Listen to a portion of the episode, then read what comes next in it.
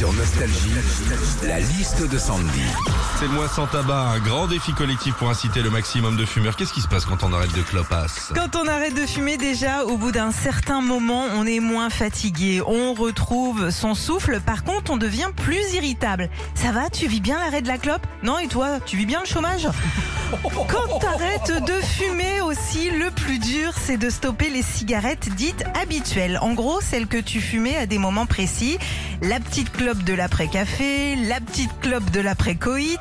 En gros, tous les prétextes sont bons pour fumer. Bon, euh, je finis de faire les carreaux et je me prends la petite clope de l'après-ménage.